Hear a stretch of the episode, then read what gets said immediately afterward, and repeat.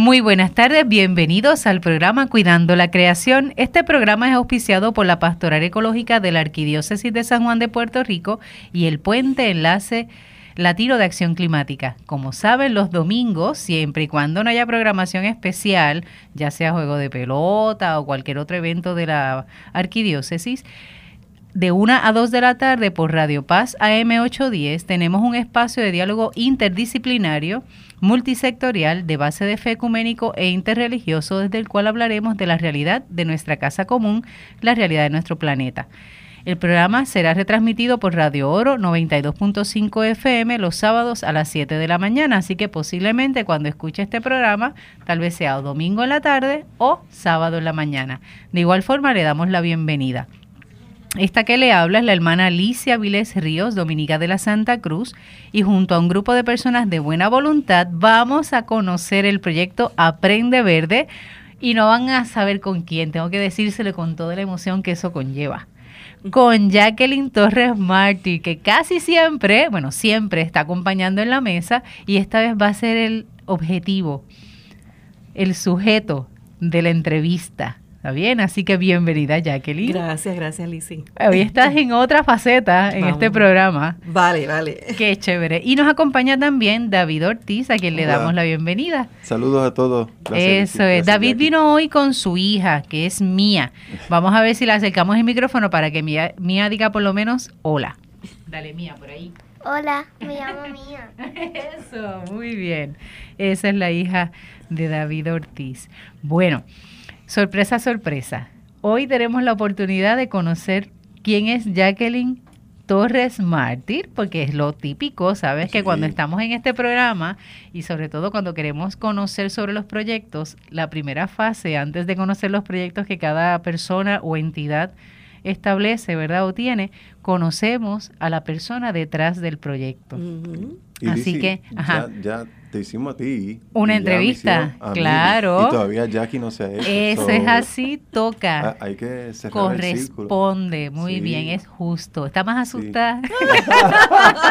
Sí. Está más asustada. Está hasta tímida, ni habla. bueno, vamos a ver, como si fueras nueva en este programa. ¿Quién es Jacqueline Torres Martín? Pues Jacqueline es hija de José Torres y Brunilda Mártir, que en paz descansen. la, esposa de Freddy, madre de Juliana y Francisco. Y mm, profesora, eh, estudié educación, eh, ciencias en biología en la Universidad de Puerto Rico, mi alma mater. También estudié planificación ambiental, mi maestría. Ya mm, cuando estaba más adelantadita me había casado, eh, antes de tener a mis hijos, pues decidí estudiar por la noche planificación. No completé el grado. Eh, en otras ocasiones he mencionado que sentí mucha frustración eh, con la disciplina al ver que la planificación se quedaba mucho en, en planes, en proyectos y que pues la experiencia de, de, lo que observaba en esos años, estamos hablando del siglo pasado, en 1986, 87, así que pueden ir calculando mi edad. Nada, acabo de cumplir 56 añitos. Y con nada mucho más. orgullo. Sí, vamos. sí. Todo eso, eso con orgullo, hay que decirlo. Eh, mi impresión fue que no iba a ser un agente de cambio lo que yo quería hacer y por eso me mantuve en el área educativa.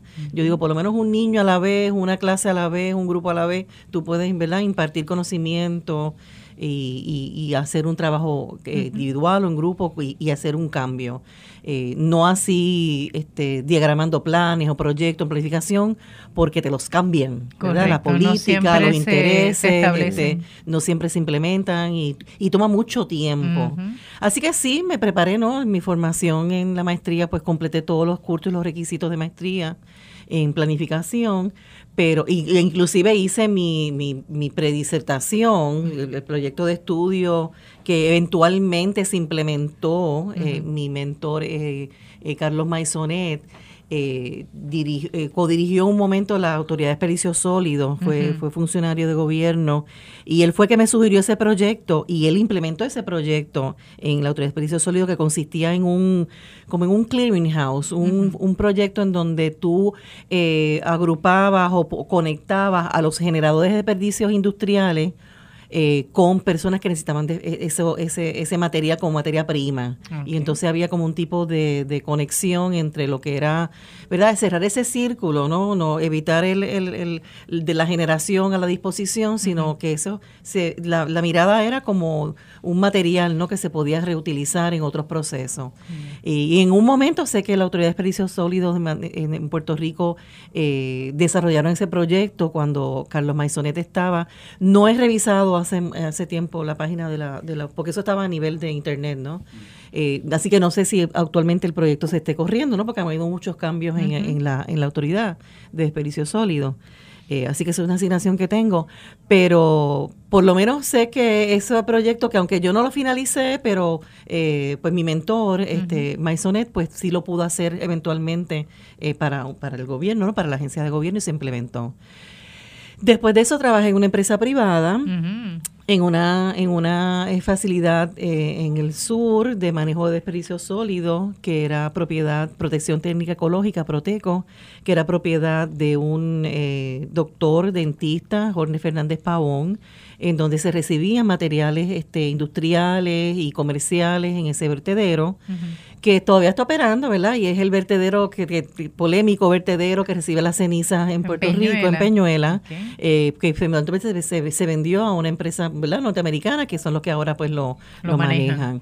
Todavía sigue la operación del vertedero y administrando el vertedero el ingeniero René Rodríguez, que con quien colaboré mucho tiempo con él, eh, y que le envío un saludo a René.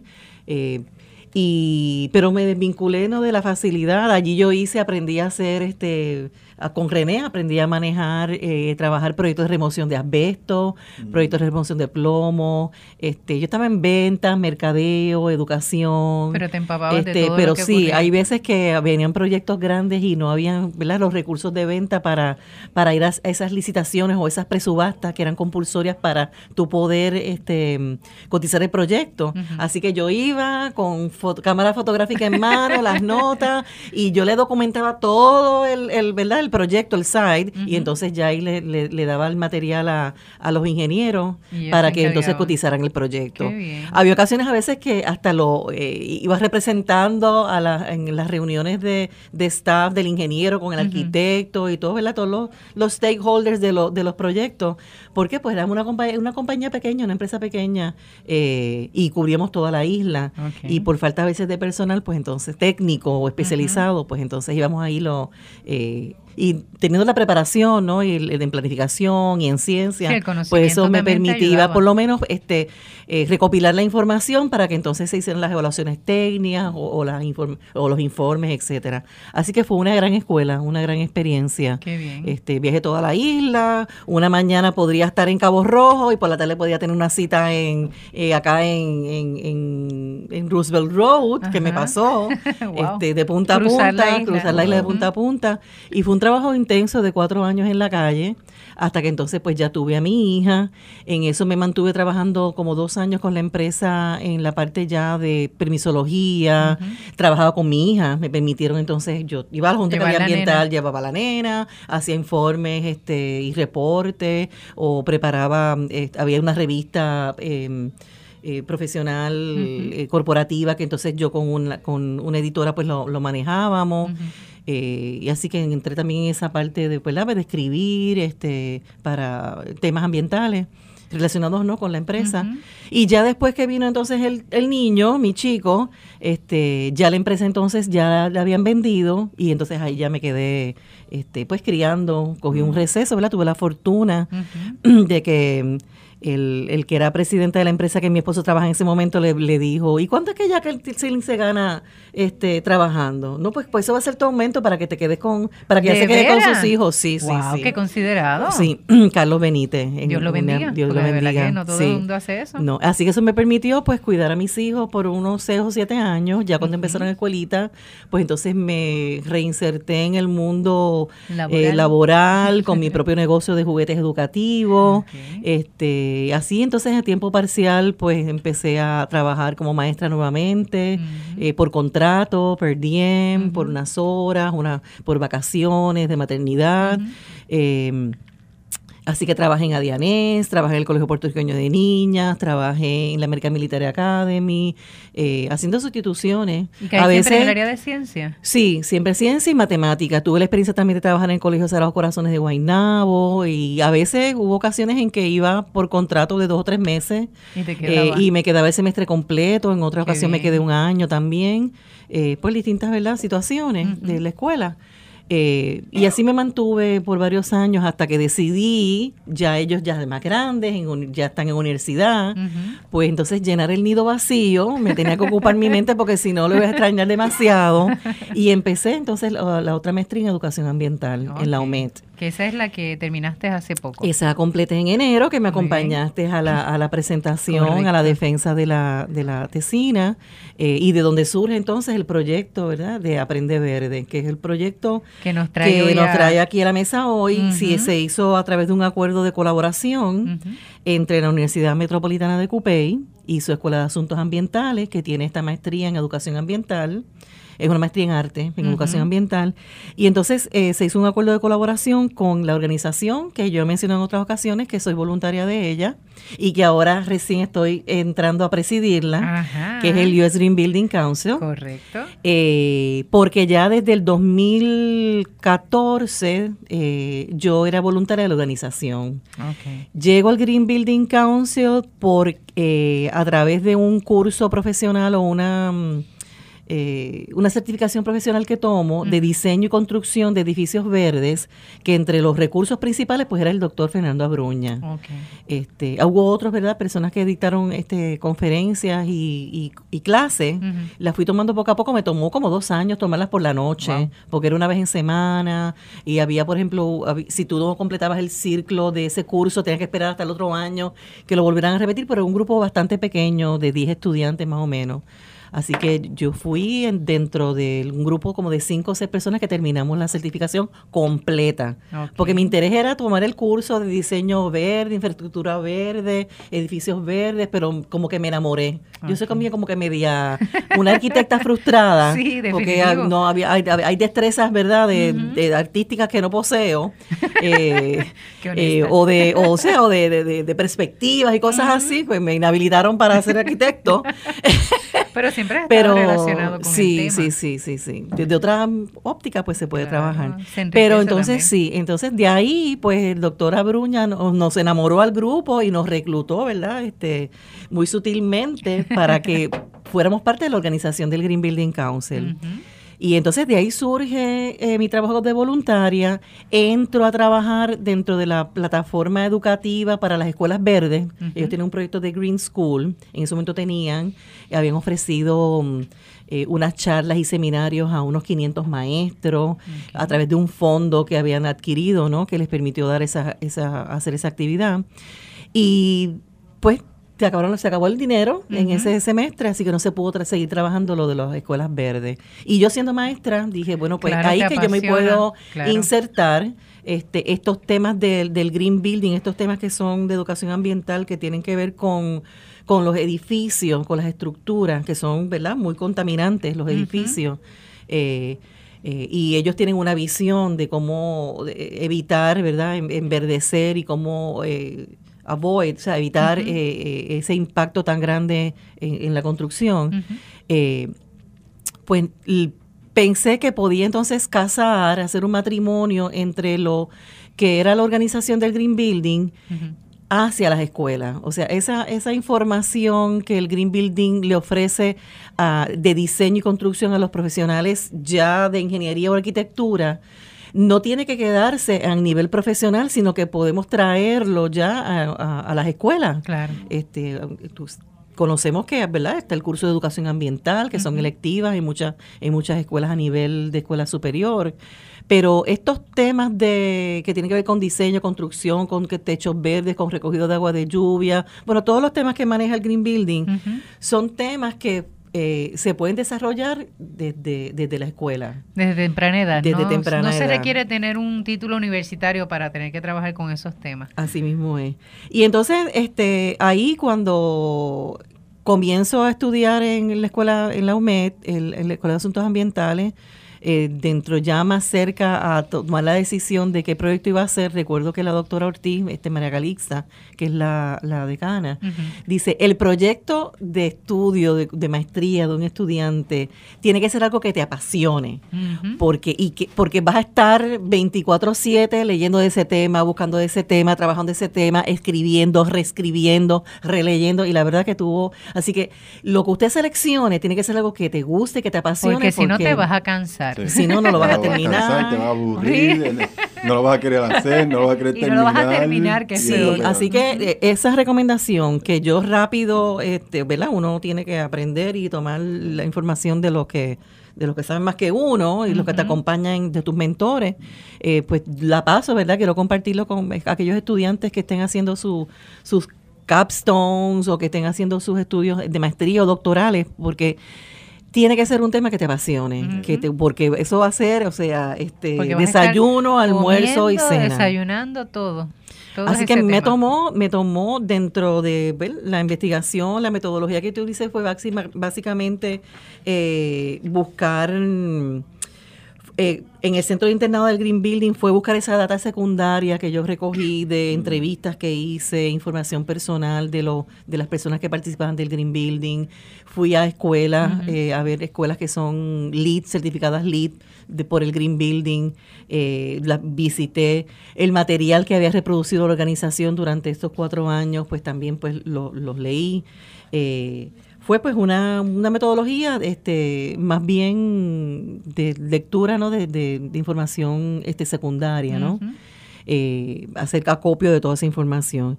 Y entonces lo que se preparó o sea el producto de esto el proyecto de esto pues fue una plataforma virtual. Es una página. virtual.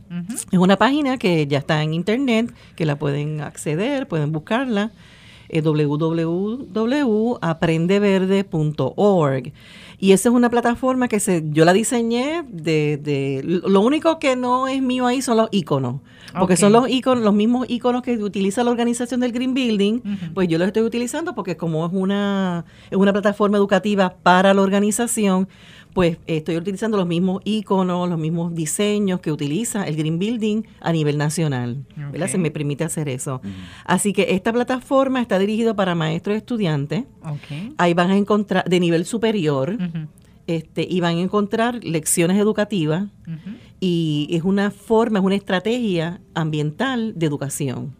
Eh, normalmente, tradicionalmente, lo que hemos visto, la producción de los maestros o de los, de los, del producto, los proyectos a nivel de maestría, hasta ahora, hasta que yo hice esta, esta plataforma, todos han sido en papel hacen cuadernos, hacen cartillas, hacen opúsculos, hacen libros completos para, para esto. Pero obviamente parte de mi, justificación, ¿no? De mi proyecto y mi trabajo es que tenemos que insertarnos en la y utilizar el mismo lenguaje que están utilizando los estudiantes ahora mismo, que es las computadoras, ¿no? Este y, y, lo bello de todo esto entonces es que podemos hacer una comunidad educativa, una comunidad de aprendizaje, que lo que una escuela en Puerto Rico esté haciendo en Jayuya si está trabajando un huerto escolar o está trabajando una auditoría de agua en su escuela, pues puede compartir esa experiencia de lo que está haciendo con una escuela que lo esté haciendo en San Juan o en Fajardo. O sea, que permite interactuar con otra otra Te permite interactuar, o actividades correcto. o sea, que tiene unas tiene entonces unas pestañas la, la eh, las personas, ¿verdad? Pueden a la página, la plataforma tiene una pestaña que en donde eh, vas a poder buscar información general de la organización. Vas a encontrar otra pestaña que te habla de las 14 escuelas en Puerto Rico que están eh, certificadas LEED, que es una designación nacional, ¿no? En donde los arquitectos diseñan para esas escuelas unas estrategias específicas eh, cogen unas puntuaciones y esas puntuaciones le permiten entonces acceder a esa certificación. Eh, y pues una forma de divulgar el trabajo de la organización, del Green Building Council, porque no todo el mundo conoce que en Puerto Rico tenemos 14 escuelas, así que, mm. y están enumeradas ahí. Hay unas ventanas entonces que tú le das clic, vas sobre ella y abre la ventana de la Escuela Ecológica de, Culebra o la Escuela de Dorado José de Diego, que es LID, o la Escuela Irán González en Bayamón, o le das clic a la Escuela em, de Jayuya Josefina León Saya, y así, ta, ta, ta, ta, ta Obviamente va- la página está en construcción, está creciendo porque la única que maneja la, la página es moi en mi tiempo libre eh, y lo que y lo que yo puse fue información básica, o sea hice el diseño, la configuro, le pongo todas las pestañas, todos los iconos, pongo un contenido básico de cada una de las escuelas, pero hay que empezar a, met- a A- poner, a colocar, a y- a nutrir todo ese con contenido. Eh, otra de las pestañas hablaba también de una mm, eh, acreditación profesional para maestros que voy a empezar a trabajar, si Dios permite, en agosto de este año. Qué bien. Eh, y en Puerto Rico ni siquiera yo tengo todavía esa acreditación. Tengo que, eh, ¿verdad?, tomarla para entonces eh, adiestrarme, entrenarme y empezar entonces a replicar entrenamiento a los maestros. ¿Dónde sería esa Eh, sería en, San Juan o podemos hacerlo en, en- se hace en Puerto Rico Ok. eh, el taller, pero el maestro eh, adquiere esa, esa acreditación en línea, Ah, ok. lo hace en línea. Ya. Paga unos fees, que creo que son como 60 dólares, si no lo han subido, eh, y se sienta a tomar el examen. O sea que mi función aquí sería entonces orientar al maestro de que eso existe, Ok. para que entonces tenga esa visión de que, de que tenga los elementos básicos para trabajar su escuela como una aula verde, ¿no? Como una escuela verde de acuerdo a los criterios del Green Building Council, ¿verdad? Este, porque pues hay otras escuelas, por ejemplo, el proyecto de ecoescuela de OPAS. nuestra de OPAS, pues tiene también sus otros criterios, ¿verdad? Tiene su otra este objetivos y finalidad. Así que de- también está pues esa pestaña en donde orienta al, al profesional, puede ser director de escuela, puede ser maestro, o sea, personal docente o no docente que le interese manejar estos temas de, de escuelas verdes eh, para que adquiera esa acreditación. Así que yo espero eh, empezar a trabajarlo ¿no? para mediados de este año. Cuando empiece el curso escolar, empezar a trabajar eso que es una de, los, de las aportaciones que quiero dejar con, con esa página, esa plataforma virtual. Eh, entonces, el cuerpo de la, de la plataforma, pues tiene los iconos, tiene uno, son unos círculos de colores, por ejemplo, el círculo amarillo que tiene un sol, pues entonces esos son todos los temas que tienen que ver con energía. Y Hay otro círculo y atmósfera. Es que ya entré a la página, Sí. por eso es que lo digo. Hay otro círculo, hay otro círculo que es un círculo azul, que es una gotita de agua, Correcto. y ese maneja los temas que tienen que ver con agua. Y eficiencia de agua. eficiencia de eso. agua. Ok. Eh, están los temas que tienen con, con materiales también y los recursos, lo que se utiliza en las, e- en las escuelas o en los edificios, qué materiales se utilizan o cómo el material se maneja. Ahí viene el tema del reciclaje, del reuso, este, los pupitres, las alfombras, todo ese tipo de cosas, pues eh, son los temas que se manejan LEED. Y los veo que están en, eh, por ejemplo, lo que hablas de las pestañas, lo mencionan en inglés, Sí. pero la información dentro está en español. En español, en español. Por si acaso alguien, ¿verdad? necesita sí, la hay un en vocabulario español. Hay- dentro del, del, ¿verdad? de la página, hay un vocabulario que las personas pues deben manejar, Ajá. que entonces lo puse pues como hay- los recursos vienen de nacional, Ok. pues aparece tanto en inglés como en español. Ya. Mm. Este, también igual la pestaña, pa- aparece la página la, la palabra en inglés y también aparece la, pa- la palabra en español. español. Ok, sí, porque de la primera, Sí. la página principal te aparecen los logos, ¿verdad? Esos iconos. Ahí estás viendo la página, está la- el, el- el círculo de emplazamiento. Emplazamiento. Emplazamiento en inglés es Sustainable Site. Ok. Qué raro se oye en español. Sí, sí. se entiende mejor en inglés.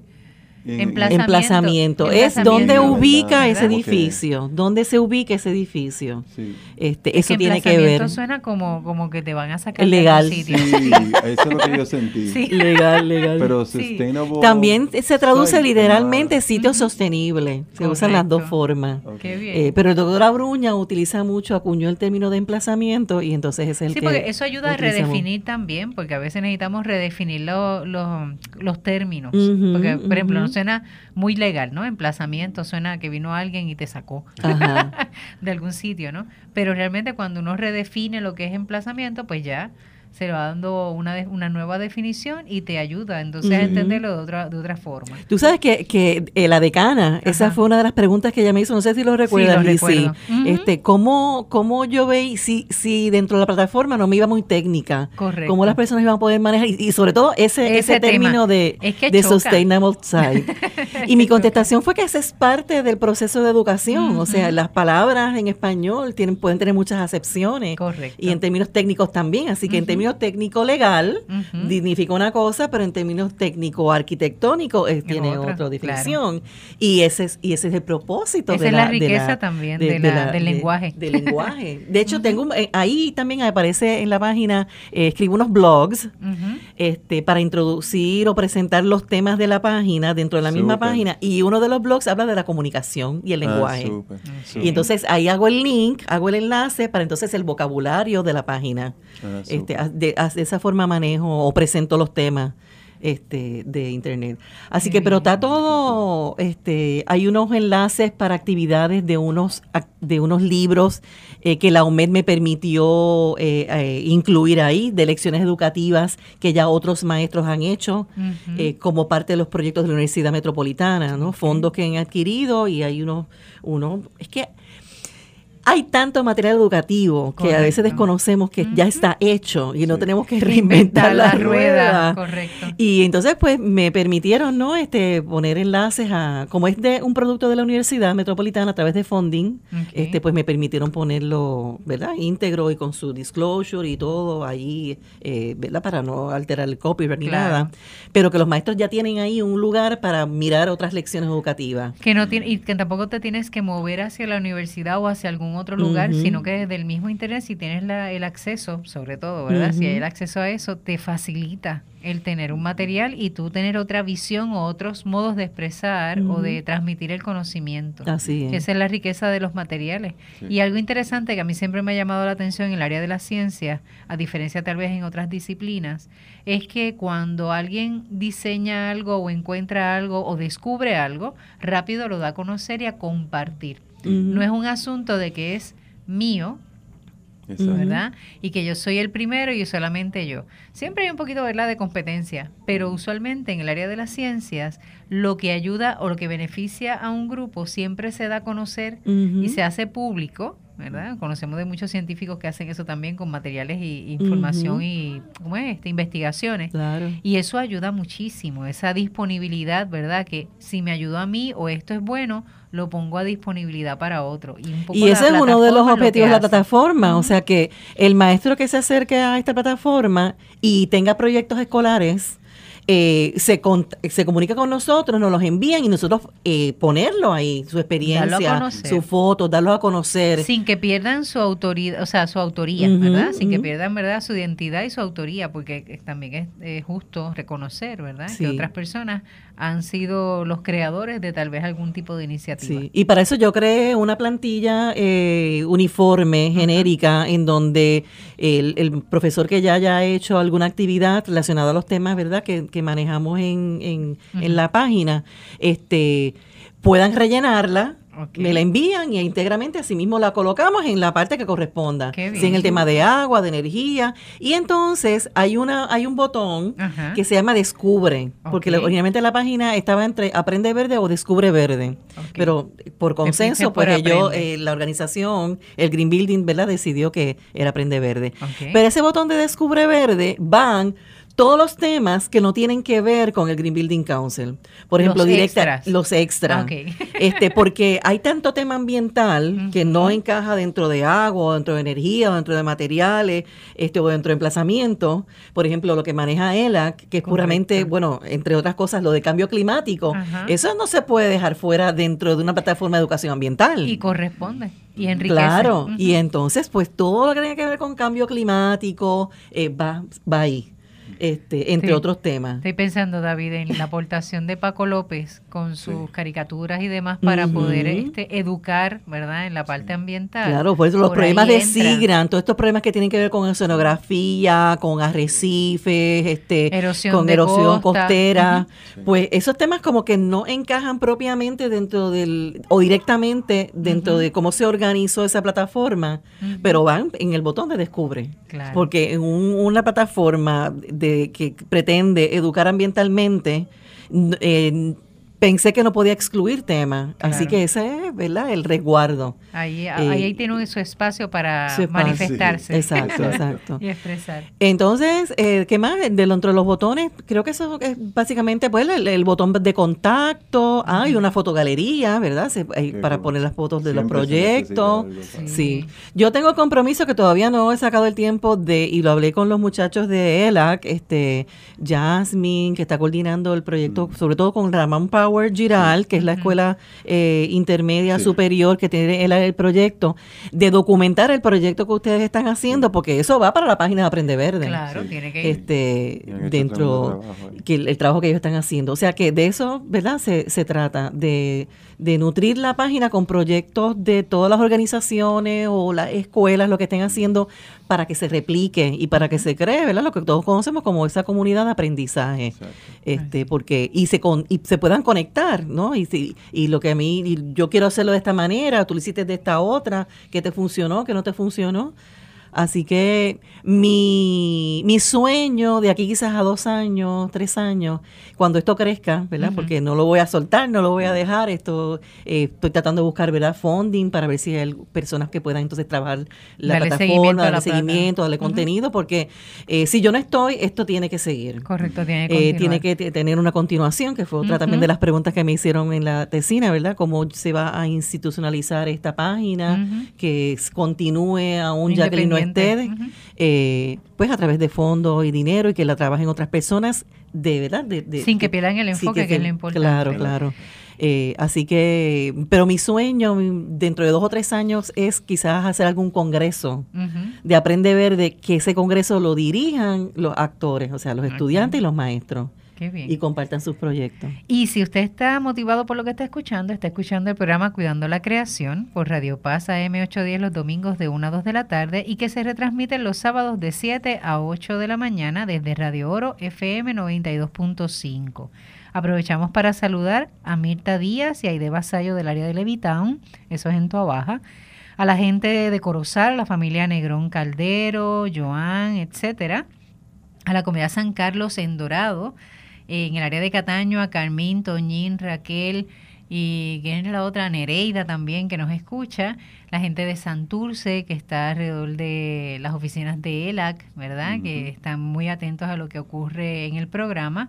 Y aprovechamos para recordarles que pueden comunicarse eh, a través de la página de Facebook Cuidando la Creación o pueden llamar a las oficinas de ELAC al 787 545 5118 o al 787-545-5119. Ahí lo van a atender algunos de los muchachos, ya sea Jasmine o el mismo David. Cuando le escuchen a David, rápido van a saber que es David, porque ustedes conocen esa voz. ¿No bien? Pero ahí pueden también este, hacer algún tipo de comentario, aportación o preguntar, ¿verdad? En caso de que necesiten algún taller de orientación, pueden entonces eh, acceder por ahí y de ese modo comunicarse con nosotros. Pero les recordamos, en la página de Facebook, Cuidando la Creación, pueden también aprovechar y comunicarse. De hecho, estamos haciendo en la grabación de hoy, ¿verdad? Este programa, estamos haciendo la, la iniciativa de grabar, ¿verdad? Un videíto en vivo que está saliendo justamente por Facebook Live, así que desde Cuidando la Creación si usted se lo perdió, pues por lo menos puede ver las caras y los, los rostros, ¿verdad? Y los primeros 15 o 20 minutos de... Por lo menos, aunque ahora mismo se nos ha ido más tiempo, pero este, estamos, iniciando. estamos en Facebook tiempo, definitivo.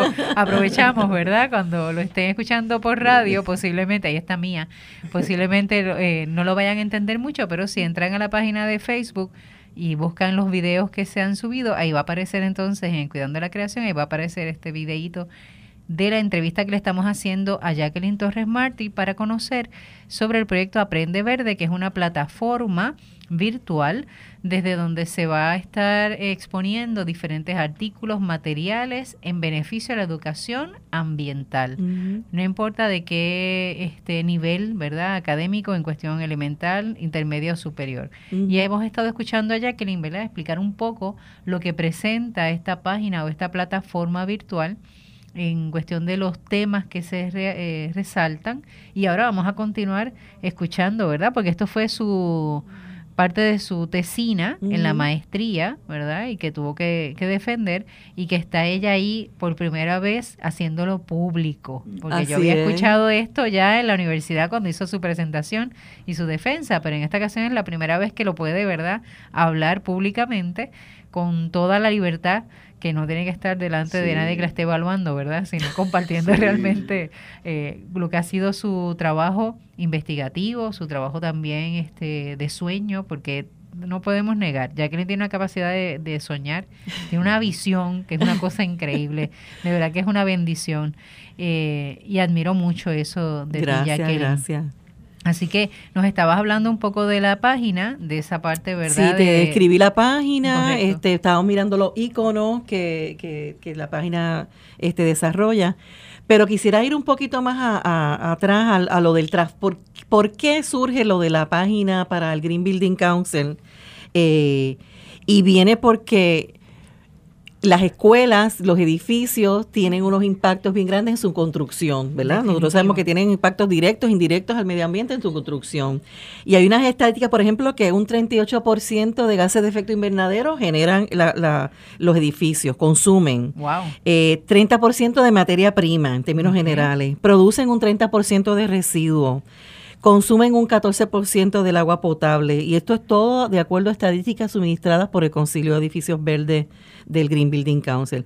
Así que estas características, ¿verdad? De cómo la construcción afecta, tiene esos impactos directos e indirectos en el medio ambiente, es lo que hace que miremos las estructuras, o sea, que, que observemos las estructuras y, mirando un poquito la, parte teórica, la justificación ¿no? del proyecto, de los, de los artículos que tuve que leer, más de 50 essays y para documentar ¿verdad? todo esto de forma este, rigurosa, académica, es que eh, plantean, entre otros, por ejemplo, David Org, que los edificios tienen su propia agenda curricular. Wow. Que nosotros podemos, eh, que las estructuras tienen un currículo oculto que esa infraestructura gris de los edificios, la infraestructura verde, que es la parte ¿verdad? de la ecología y la infraestructura de, eh, eh, de cultivo agrícola, que la infraestructura azul, infraestructura azul que se refiere a, los océanos y el uso ¿verdad? del agua, toda esa, esa, esa eh, infraestructura tienen, están influenciándose uno a los otros y tienen la influencia en el proceso de aprendizaje también y están interconectados. Así que eh, todos los edificios, hay quienes verdad plantean que el edificio es un cuerpo entre paréntesis o entre comillas vivo, en donde el agua la energía que fluye, el sistema eléctrico, ¿verdad? La energía como un cuerpo humano, ¿verdad? Tu sistema eléctrico, este, tu sistema nervioso, el agua, o sea, hacen esa, esa comparación, ¿no? Del edificio, entre paréntesis, vivo, con lo que con lo que se equipa el edificio, ¿no? La energía, el agua, los materiales, los residuos, ¿no? El cuerpo humano, ¿verdad? Los residuos, el sistema digestivo, etcétera. Así que hay una, una comparación como que orgánica entre las estructuras, la infraestructura y, y, se habla de que se puede estudiar, ¿no? De que se puede este, trabajar, de que se puede influenciar, de que puede ser un organismo vivo, eh, eh, ¿verdad? Eh, que tenga enfermedad, lo que se llaman los edificios enfermos, y lo comparan con, lo, con las estructuras ¿verdad? Del, del cuerpo humano. Eh, y, la idea es llevar este mensaje de que hay una interconexión, de que miren, miren el mundo que el mundo no es un mundo lineal, que miremos la experiencia de, los de los ciclos de la vida, del ciclo del agua, del ciclo del carbono, el nitrógeno, etcétera. La vida realmente es cíclica. Así que debemos enfocarnos y mirar el, el mundo de la infraestructura como si fuera también circular, ¿no? y eso es lo que nos habla los basuraceros, es lo que nos habla el concepto de, de cero desperdicio, zero... Y, y hay teóricos pedagógicos en arquitectura que trabajan los edificios con, con, ese valor. Este, de que son integrales, de que afectan el paisaje, de que están interconectados con lo que está pasando, ¿verdad? Con la energía, con el agua, con los materiales. Y concluyen de que tienen su propia agenda y que podemos estudiarlo, que podemos intervenirlo, podemos hacer este eh, intervenciones en el edificio para mejorarlo nosotros ahorita estábamos, antes de, empezar el programa, estábamos hablando de Europa. Correcto. De, nuestras experiencias viajando a Europa. Y hay mucho, y nosotros lo hemos visto, muchos edificios. O sea, esto es como el eh, regresar otra vez. Sí, al tiempo. sí, a, un, a, algo que ya se hizo. Y, y, es como que en algún periodo, por alguna razón, eso se perdió. Correcto. Y esa, esa porque si tú, si tú vas a lugares en España o en Italia, lo que sea, tú ves cómo integraron la naturaleza a los edificios. Correcto. no se tomó en consideración. Sí, se tomó en consideración el entorno. no me recuerdo dónde era, si era en Córdoba o donde, en España, que vi literalmente un castillo donde el agua corría por las barrandas de la, del, del castillo y corría por todo y esa era la agua que ellos usaban para tomar, y pero la agua se integraba dentro. Aquí el, con la cosecha de agua de lluvia, que es un concepto que el lo trae, pero que es un concepto como tú dices que en España ya ya se ya se tenía. Que aquí en Puerto Rico se trajo. Y lo tenemos, no y lo tenemos todavía. claro que sí, lo que pasa es que se abandonó. se abandona y tenemos las áreas para colectar este, ¿verdad? Debajo de los edificios o eh, eso no le dicen cisterna, eso le dicen, ay, se me fue el nombre. Para vendrá. Sí. Eh, nosotros, por ejemplo, eh, junto al ingeniero Gassman, que estuvo aquí con nosotros en una entrevista, eh, hicimos un tipo de modelaje, lo que llamamos un charet, y evaluamos una casa antigua en la calle Méndez Vigos, en, Mayagüez. Y a, través de la óptica de LIT, a través de la óptica moderna de LIT, un edificio del siglo, ¿verdad? Del, siglo XIX, XVIII. y, y para nuestra sorpresa, es un edificio que era certificable. Eh, con, con las puntuaciones y todo, si tú lo vienes a comparar con el Sheraton, que es LEED, en un centro de convenciones, un edificio nuevo, tenía la misma certificación que esta casona, Casa Verde, en Mayagüez, que se construyó para la época de los españoles, eh, porque tiene estrategias que se utilizaban antes. Es que había también una, o sea, había una... El aljibe. el aljibe, exactamente. no había una desconexión con el entorno. ¿no bien? Y recupero un poco lo que tu comentario, David. En algún momento perdimos eso. Lo perdimos en el momento que adoptamos los patrones de diseño norteamericanos. Correcto. Y que, se, y que era molde. O militares también. Correcto, que es replicar lo mismo, pero no necesariamente lo mismo estaba diseñado tomando en consideración nuestro nuestra realidad geográfica, nuestro clima, nuestra topografía. Sí, el colocar los techos horizontales, planos, en vez de seguir continuar con esos techos de, de dos, aguas, o de cuatro, la vegetación que, usaban en las casas los para, techos, los patios interiores que permiten la, el, verdad el, esa conexión o ese flujo, influjo de la del, del, de las brisas, del aire, este, las vistas que puedes tenías en los balcones o los patios interiores todos esos son criterios lead en la época moderna, pero todos esos son estrategias que nosotros tenemos todavía, teníamos y tenemos porque, ¿verdad? Hay lugares que todavía se mantienen. y, la idea es conservar ese patrimonio cultural, histórico, cuando miramos estas intervenciones que estamos tratando de hacerlas, ¿no? Para, para equipararlas y decir, mira, tú no puedes descartar, descartar estas casonas antiguas versus pretender o, invertir miles o millones de dólares en construcciones este con alta tecnología y vuelvo otra vez a hacer los paréntesis, entre comillas, cuando hay soluciones simples o soluciones pasivas. este, ¿Qué ocurre con muchos de los edificios que, por ejemplo, no permiten, no toman en consideración en caso de que no haya energía eléctrica? La mayoría de los edificios, incluso casas y eh, oficinas, ¿qué ocurre? Se asan de calor porque no provee ni tan siquiera ventanas que se son herméticos. son herméticas. Entonces, es lo absurdo, ¿no? Y antes eso se tomaba en consideración, esas ventanas que se abrían de abajo, ¿verdad? Que abrían solamente la parte de abajo para que el aire, ¿verdad? Pudiera fluir y que fuera fácil el acceso a la ventilación. Eso se perdió en algún momento y como bien dice Jacqueline, ¿verdad? O sea, tan pronto comenzamos a cambiar pensando de que estábamos modernizándonos, lo que hicimos fue renunciar a nuestra realidad, a reconocernos como caribeños.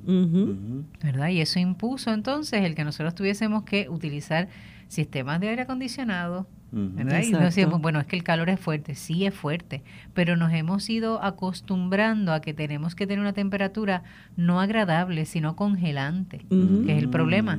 Y no sé si les ha pasado cuando han viajado a Europa, en, los, en muchos eh, este, hoteles, tanto antiguos como modernos, te ponen la temperatura agradable, no Sí. congelante. No. Sí. Ujú. No El congelante. Porque no hace sentido que tienes que salir para afuera para calentarte. Corre- es que es absurdo.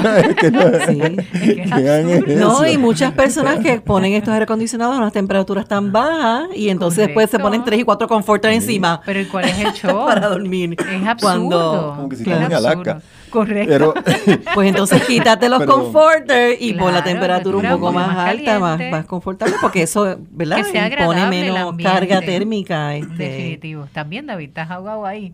Dio un agua. ataque.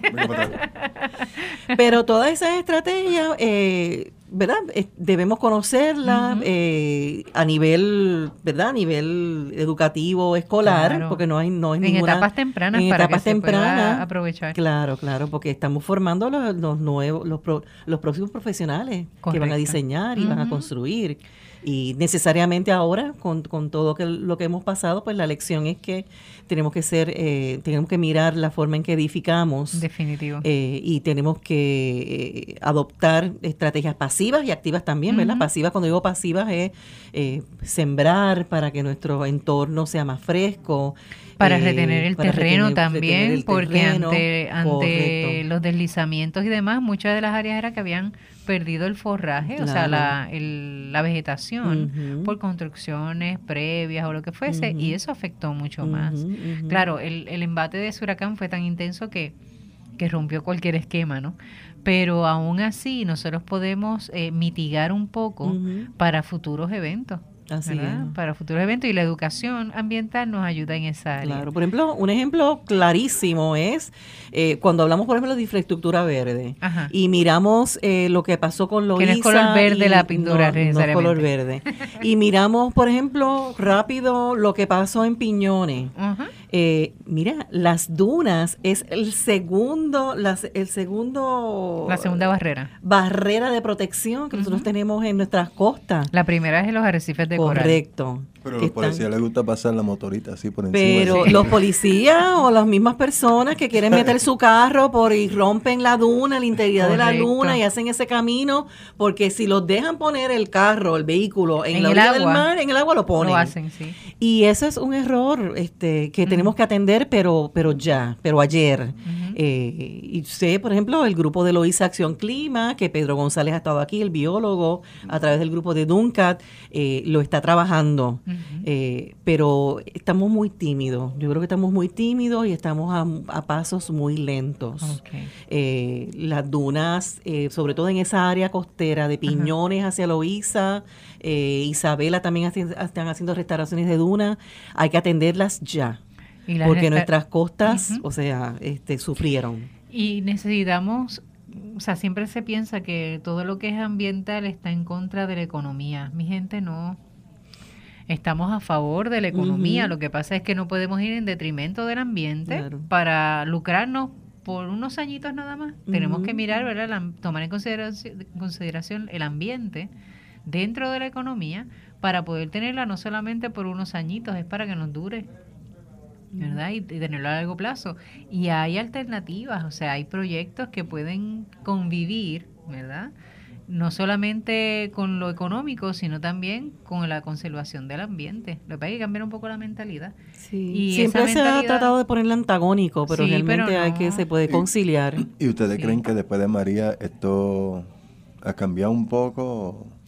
Mira, yo no sé si ha cambiado, pero por lo menos ha despertado inquietud. Sí. ¿Está bien? Eh, por ejemplo, desde esa, ese estrés masivo que, se ha, que ha causado nada más el que digan que van a pasar, se pronostican tantos huracanes y tantas tormentas, pronósticos que se llevan haciendo décadas. Exacto.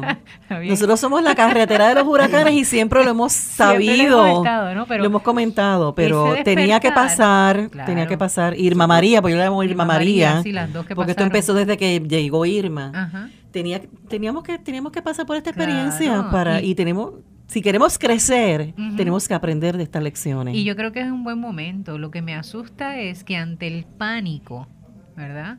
Optemos por eh, acciones que no necesariamente sean las más convenientes, que sea para resolver por premura, por exacto. premura. Eso es lo que a mí me asusta. Poniéndole curita al, al problema. Correcto. No, y a veces curitas que van a quedarse por mucho tiempo, Sí, ¿verdad? Curitas que no sí van que se piensa que, no- es provisional, pero no, la provisión se queda permanente. O sea que hay que hacerlo correcto desde el principio, desde el saque. Y, y como parte de, de la realidad de la educación, la educación nunca caduca. O sea, hay que, es, con- es constante, no se agota. ¿verdad? Siempre está ahí presente, siempre es importante, siempre es necesaria, porque lo que tal vez hoy, ¿verdad? Eh, vemos como una urgencia el cómo vamos a construir, yo no puedo cambiar tal vez el techo del convento. ¿verdad? Porque es plano, vamos, aunque ya me di cuenta que tiene una inclinación, lo hicieron muy sabio, Sí. quien lo hizo, tiene una inclinación de eh, 45 grados. Ah, ya, o sea que el desagüe tiene y los por un lado- desagües son todos hacia la parte de atrás. El problema fue cuando se quiso, en la, ¿verdad? Al, al utilizar la casa, quisieron ampliar y esa ampliación en la parte de posterior de la casa, el techo no mantuvieron los 45 grados y lo hicieron plano. Ahí nos ha complicado la vida. Pero Pero, ahí todos los desagües son hacia atrás, entonces uno dice, no hay necesidad de desagües al frente, recobrar- pero se puede entonces recuperar el recuperar agua. el agua y ahí adaptamos uno de la, de la, ¿cómo se llama? De los desagües para poder entonces recoger el agua y con eso es que llenamos Claro. entonces y aparte de eso, lo que se llama la quinta pero- fachada, que es el techo, la quinta fachada tú la puedes trabajar también con estrategias de pintarlas en colores claros, blancos, para que ese índice de calor este lo, lo disperse y, y- y- y no tengamos el efecto de, de isla calor que tenemos aquí. Claro. Así que todos esos techos de Puerto Rico deben estar todos pintados de blanco. Este colocar, como tú dices, eh, eh, áreas para recolectar el, El agua, de lluvia, eh, poner algunos planters o algunos Ujú. cajas para tú poder eh, aprovechar y utilizar y hacer algunos huertos y generar algún tipo de, ¿verdad? De alimento de, en el área de tu techo.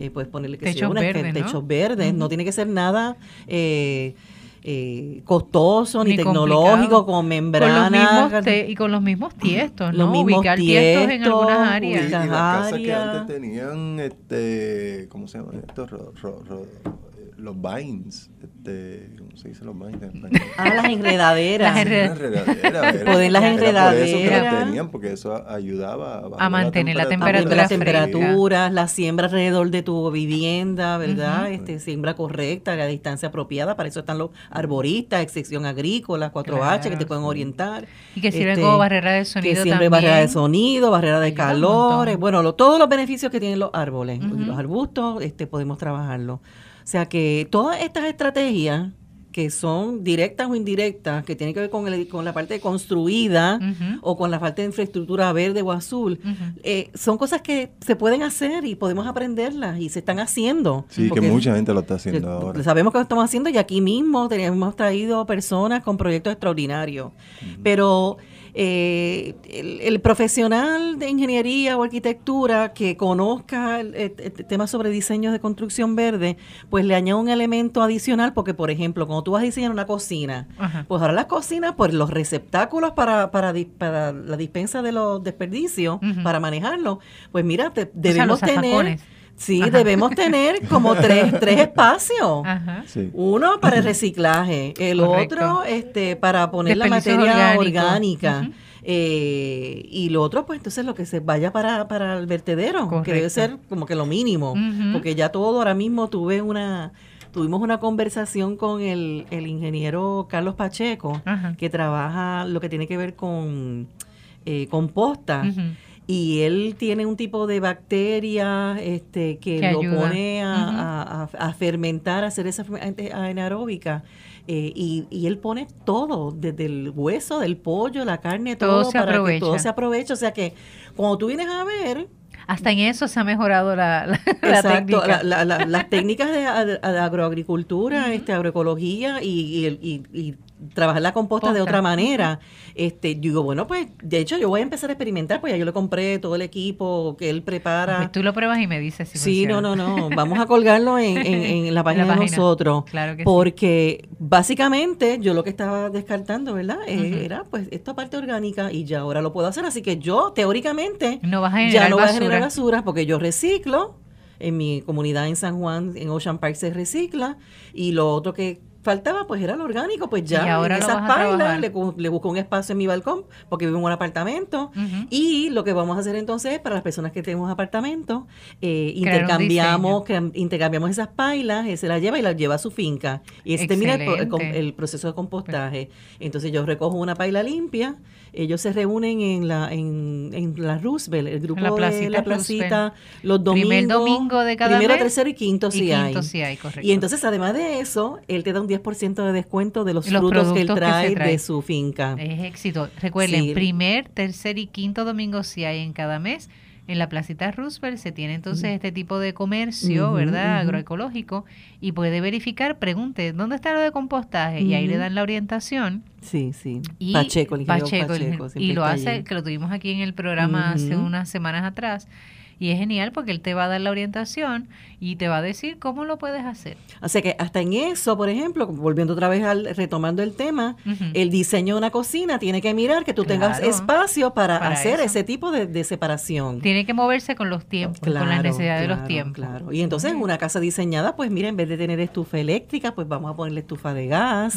Este, igualmente ya están trayendo neveras que son de gas. este si tienes, ¿verdad? Deficiencia, los, las aire acondicionados de alta eficiencia, eh, la, la iluminación, todo eso. O sea, nosotros tenemos la capacidad de un edificio ya construido hacer esos, esos cambios, esas mejoras y actualizarlo. Claro que sí. Este, y ahora que hay personas, por ejemplo, que perdieron parte de la casa y que necesitan ir construyendo, atreverse a hacer algo diferente, a tomar en consideración eso, incluso el hecho del techo, ¿no? Eh, ¿Cómo entonces hacerlo? Si no puede ser necesariamente de cemento porque no es para tanto, pues por lo menos hacerlo de madera, pero a dos aguas. Claro. A dos o a cuatro aguas, porque está el tipo así bohío, ¿no? Que le dicen que es como a cuatro aguas, eh, dos lados más cortos y uno más, dos, dos áreas más anchas. Y esas son alternativas, es un atreverse, ¿verdad? Buscar alternativas distintas, pero que sean apropiadas, ¿verdad? Y que se puedan ajustar. Y uno dice, eso es imposible. Es posible, mi gente. y se está haciendo, y se ha hecho, y en otras partes del mundo se hace. Claro. Nosotros no vamos a ser los únicos que no se pueden hacer. Definitivo. Así que, eh, pues partiendo de, este, de estos temas, pues... Eh, eh, esos son los objetivos ¿no? de la plataforma desde el nivel de educación ambiental a nivel escolar, porque tenemos que trabajarlo desde ahí. Ellos van a ser nuestros futuros profesionales. Y usted dirá, yo no soy este estudiante de escuela, no hay problema. Usted entra a la página y aprenda como quiera. Claro, Eso no le no, tiene 50, 60, 80 años, pero tiene alternativa de entrar a aprendeverde.org. Entre y siéntase estudiante nuevamente. Claro, mira el y contenido, lo aprovechar, claro, por lo menos para leerlo, lo comparte, con los nietos, con los sobrinos, con quien sea. Para homeschooler, o sea, esto es... Oye, eso para homeschooler sería muy bueno. Sí, sí lo es, o sea, tú tienes ahí las lecciones educativas para hacerlas. Y las Cada botón tiene una lección, ¿verdad? Porque mi trabajo fue, eh, presentar un, la idea de lo que va a ser, iniciarlo. Así que ahora el, la misión es llenar toda esa página de contenido. Y en esa misma página hay forma de comunicarse contigo, ¿cierto? Sí, sí, sí, nos envían, tienen tanto contacto, contacto este, se registran y nada, a ver si de aquí dentro de dos o tres años pues hacemos un gran congreso de Aprende Verde dirigido por los mismos estudiantes y maestros del país. Pues Jacqueline, gracias por la invitación. gracias por decir que y es una plataforma que está disponible para todas las organizaciones. Muy bien. Este, ya como mencioné, Ela, pues vamos a documentar el trabajo que ellos tienen y pues en distintas categorías pues van a estar los distintos temas. Qué bien. Así que mi gente, tenemos alternativas, hay esperanza, ¿está bien? Y tenemos plataformas como esta, personas inquietas como Jacqueline, ¿verdad? Y lo importante es, perdóname, es que es gratuito. Ah, hay veces que otra plataforma tienes que registrarte, tienes que pagar un fee, no, Aquí te registras, pero tienes como quiera el Todo ese material está disponible para, para el conocimiento del aprendizaje y la práctica. Y que sepa que, si lo quiere enriquecer, también tiene la posibilidad de enviar esa información y se va a respetar, ¿verdad? Eh, la autoría para que entonces otras personas se puedan beneficiar. Así es. Pues mi gente, ya se nos Pues acabó. gracias por la oportunidad. Qué y rico, hasta la qué próxima bueno. semana, que entonces veremos otros proyectos más de otros Claro compañeros. que sí, y va a estar interesante la semana temas. que viene también. Así que Jacqueline, mil gracias por tu capacidad visionaria, ¿verdad? Y de poner este tipo de trabajo a disposición, no solamente de unos pocos, sino de muchos, ¿verdad? Que tengan acceso a través de eh, la plataforma virtual. Y saben ya que pueden entrar a www.aprendeverde.org y ahí pueden conocer mucho más del proyecto. Así que muchas gracias, Jacqueline. Gracias, David, por Gracias, acompañarnos. Lisa. Gracias, Mía, que ha estado Mira, ahí lo más cuidando bien, la creación. cuidando la creación. Cuidan, dilo, cuidando la creación. Cuidando la creación. Continúa hasta la próxima semana. Dios les bendiga.